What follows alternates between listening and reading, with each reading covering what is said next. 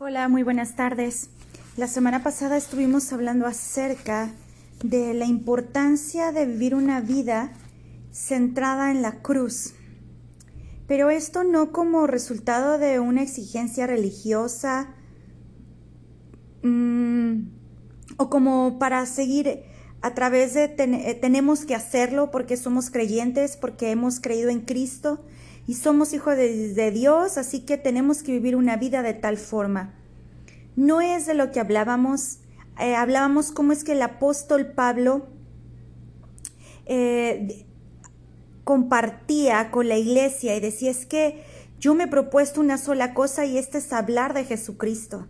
Esta es tener el Evangelio. Esta es recordar todos los días y, y todo lo que yo hago que gire alrededor de ese día ese glorioso día donde Él me salvó, donde me rescató, donde mis pecados fueron borrados, donde mis transgresiones fueron perdonadas y donde un plan nuevo, limpio, perfecto y santo fue puesto sobre de mí a pesar de que yo no lo merecía. Y entonces partir y construir tu vida de ahí no se vuelve un constantemente, ah, de verdad, tengo que acordarme, la vida va centrada en Cristo. Ah, es cierto, el Evangelio es mi mensaje. No, se vuelve algo que impacta tanto tu corazón, que impacta tanto tu pensamiento, que te transforma, te abraza, te cubre por completo el mensaje de la gracia. Y el día de hoy eh, quiero seguir un poco eh, la dirección de esto, pero quiero que hablemos acerca de la trampa del desempeño. ¿Cuántas veces, cuántos de nosotros y cuántas veces hemos caído en la trampa del desempeño? Eh, vivimos en un mundo que nos exige desempeño. Desde la escuela, la forma eh, de educación que llevamos, por lo menos aquí en México, exige un desempeño al alumno. Mm, la educación va exigiendo un temario, exigiendo eh, un avance programado para que el estudiante dé un resultado. Así que desde la escuela se nos exige un desempeño. Y entre mayor desempeño tú tienes, eres una persona mejor recibida, mejor aceptada porque estás siendo mejor calificada en una empresa y de igual manera en tu trabajo. Entre mayor desempeño, mejor desempeño tú das laboralmente, tú vas a obtener mejores incentivos, mejor paga, mejor eh, eh, popularidad o este, opinión de tus jefes y esto tarde o temprano resulta en que te consideran a ti más apto, mejor y te van dando mayor retribución económica o un mejor puesto, etc. En casa, se nos exige un mejor desempeño, se nos felicita cuando alguien tiene un mejor desempeño. Yo fui hija única y tengo un hijo único pero sí es muy común poder ver como un hermano es muy bueno en los deportes y el otro es muy bueno en algo más que aún sus padres no descubren, pero no es bueno en deportes, es flojo, no le gusta hacer ejercicio y según los papás se la pasa en la tele o en los videojuegos o en el sillón. Es premiado el hijo que tiene mejor desempeño según el criterio de los padres en cuanto al deporte o uno le va muy bien en la escuela y otro le cuesta trabajo mostrar un buen desempeño escolar. Y caemos en la trampa del desempeño. Y cuando venimos a Cristo, traemos esto muy adherido, traemos esto muy injertado en nuestra conducta y basamos muchas de las cosas en el desempeño y nos acercamos y empezamos a vivir la vida cristiana y es muy fácil eh, caer, a pesar de haber abrazado la gracia, caer del lado de la ley. ¿Cómo? A través del desempeño. Yo necesito hacer todo lo mejor posible. Yo necesito comportarme lo mejor posible. Yo necesito cubrir el mayor número de reglas, requisitos, actividades posibles porque eso resulta en un mejor desempeño. Y yo tengo muy grabado que si el mejor desempeño es mejor premiado. Y empiezo a creer que conforme yo me desempeñe en Cristo, en la escritura, en una vida correcta, en una vida espiritual, en, en tanto yo más y mejor me desempeño, entonces Dios va a tener una mejor opinión de mí.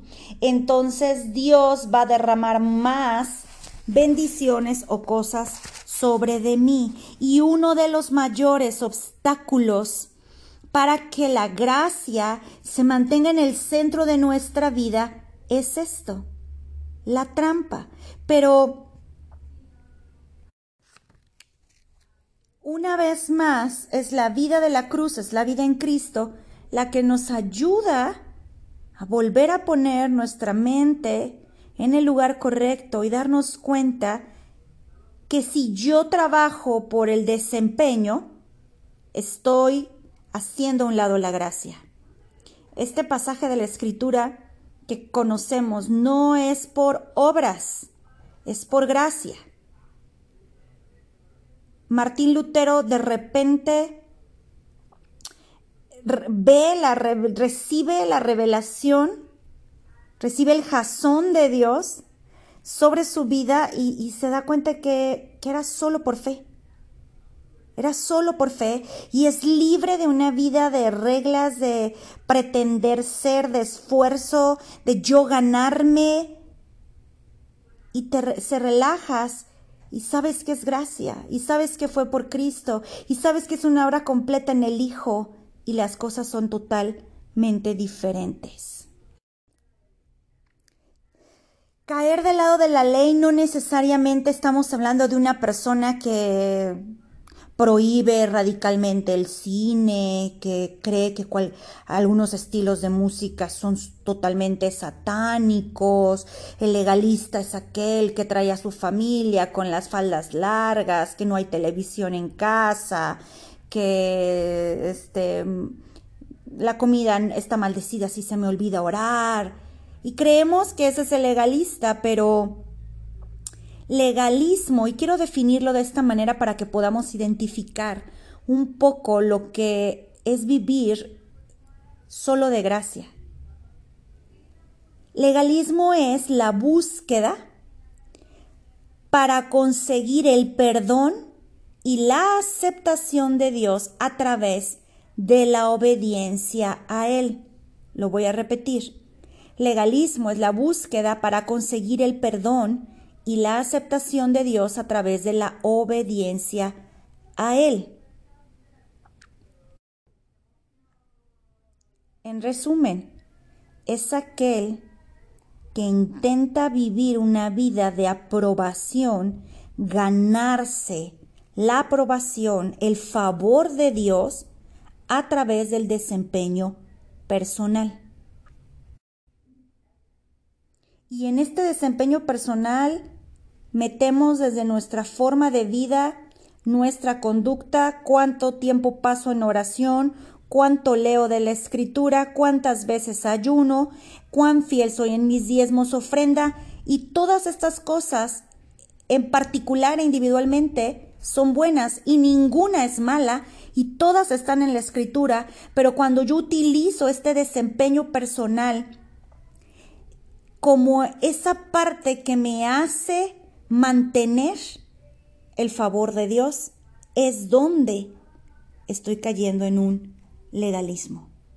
Y simplemente en el avance del camino, en mi avanzar, me voy a cansar, me voy a frustrar, me voy a decepcionar y voy a terminar rindiéndome.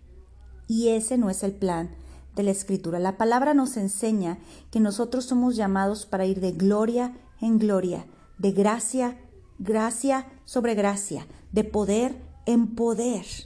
Eso es lo que la palabra quiere. ¿Cómo lo logro?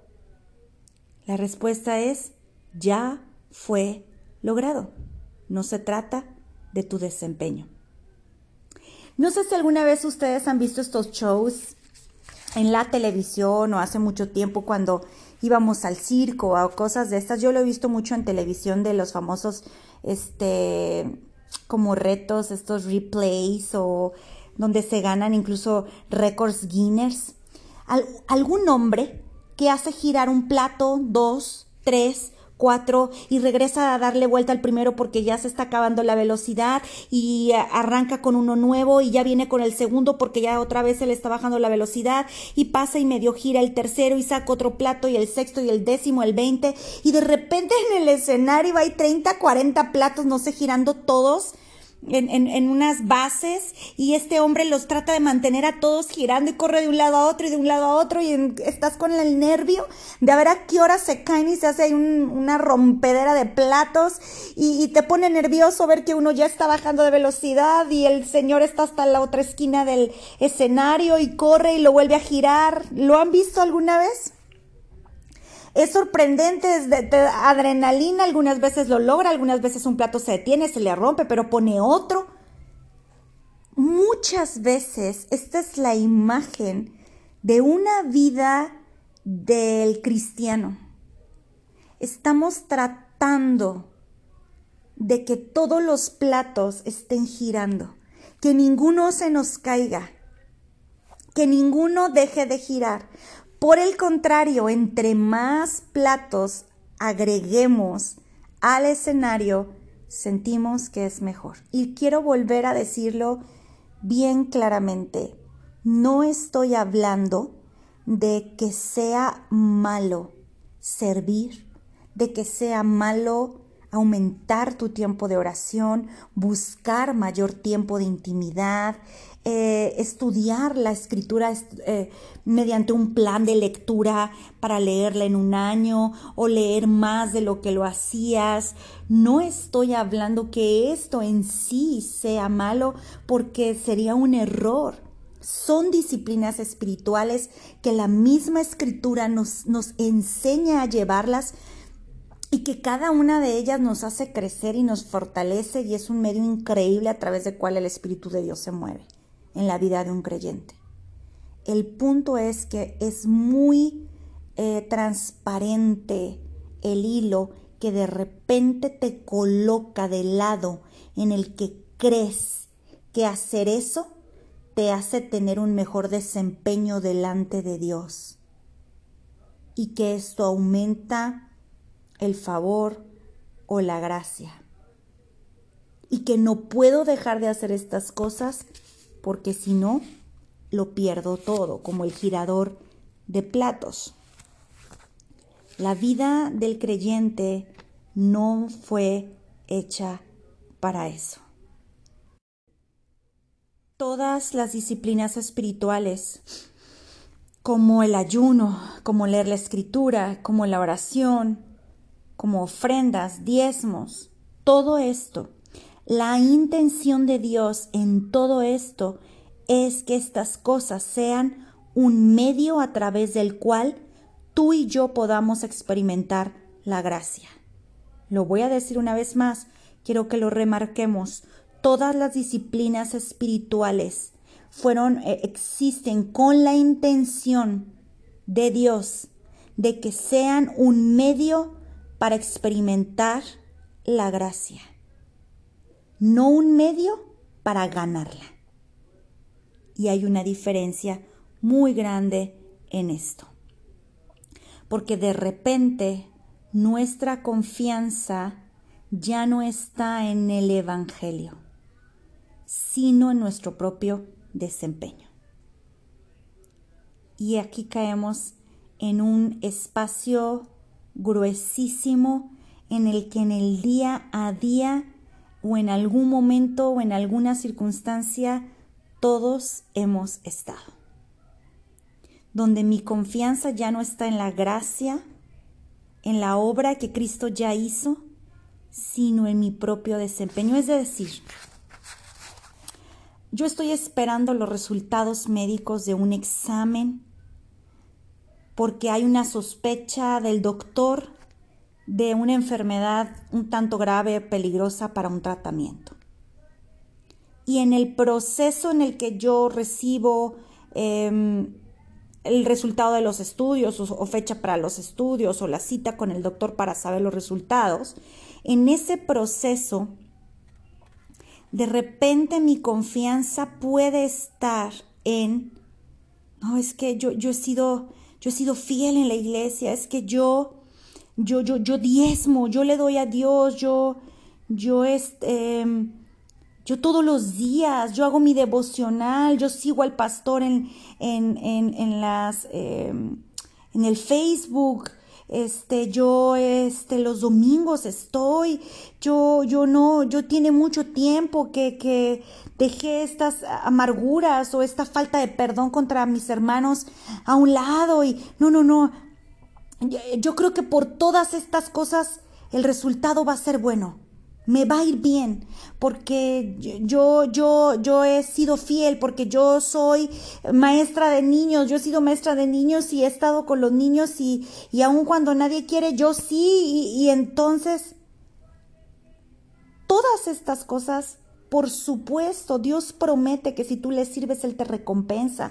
La palabra dice que Él no se queda con nada, que Él te lo regresa todo.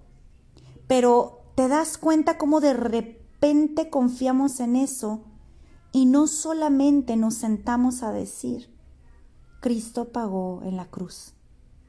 Él murió por nuestras enfermedades. El castigo fue puesto sobre de Él. En su cuerpo fue lastimado. Él llevó mi dolor. Él llevó mi enfermedad. No, no, no.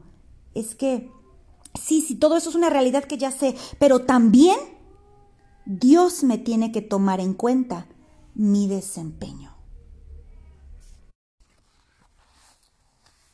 Romanos eh, capítulo 3, verso 26 dice que en el momento, en ese momento fue declarado justo delante de Dios, fue justificado fue justificado. Eso nos dice Romanos 3:26 acerca de nuestra vida. Cuando nosotros venimos, confiamos, creemos en Jesucristo y nos arrepentimos de nuestros pecados, la escritura nos dice, Romanos 3:26, que en ese momento fuimos justificados. Dígalo conmigo, en ese momento yo fui justificado. ¿Qué significa? Que no hubo necesidad de ninguna clase de desempeño ni bueno, ni más o menos, ni malo. No me fue demandado nada. La palabra justificado es muy importante aquí, porque significa que cuando ponemos la fe en Jesús, Dios, el juez, da un veredicto sobre nuestras vidas y nos declara justos. No importa lo que hiciste, si robaste, si mentías, si tomabas, si fumabas, si eres de tres, cuatro maridos, si no estabas casado, si lo que sea, eres declarado justo. Te transfiere el perfecto, nos transfiere el perfecto y sin pecado récord de Jesús. Somos declarados justos en el primer momento en el que tú crees. En ese momento tu pecado pasado deja de existir. No has hecho ninguna obra buena, no has hecho ninguna cosa que pueda de alguna manera compensar todo el pecado. No hay nada, nada. Y Dios te perdona de un modo completo y total. No solo limpia tu récord, no solamente borra el archivo y quita toda la trayectoria que traes de pecado, sino aparte te pone, te acredita, te imputa la justicia de su Hijo. Somos justificados. Esto significa que hay una obra terminada. con esto queremos cerrar hoy. Si hay algo, no, no, no, no quiero dejar el sabor de, ay, pero falta, pastora, ¿qué de la santificación? ¿Qué del resultado de esta fe? Sí, claro que lo existe y lo vamos a hablar para la siguiente clase. Por ahora queremos dejar bien asentado que la justificación es una obra completa.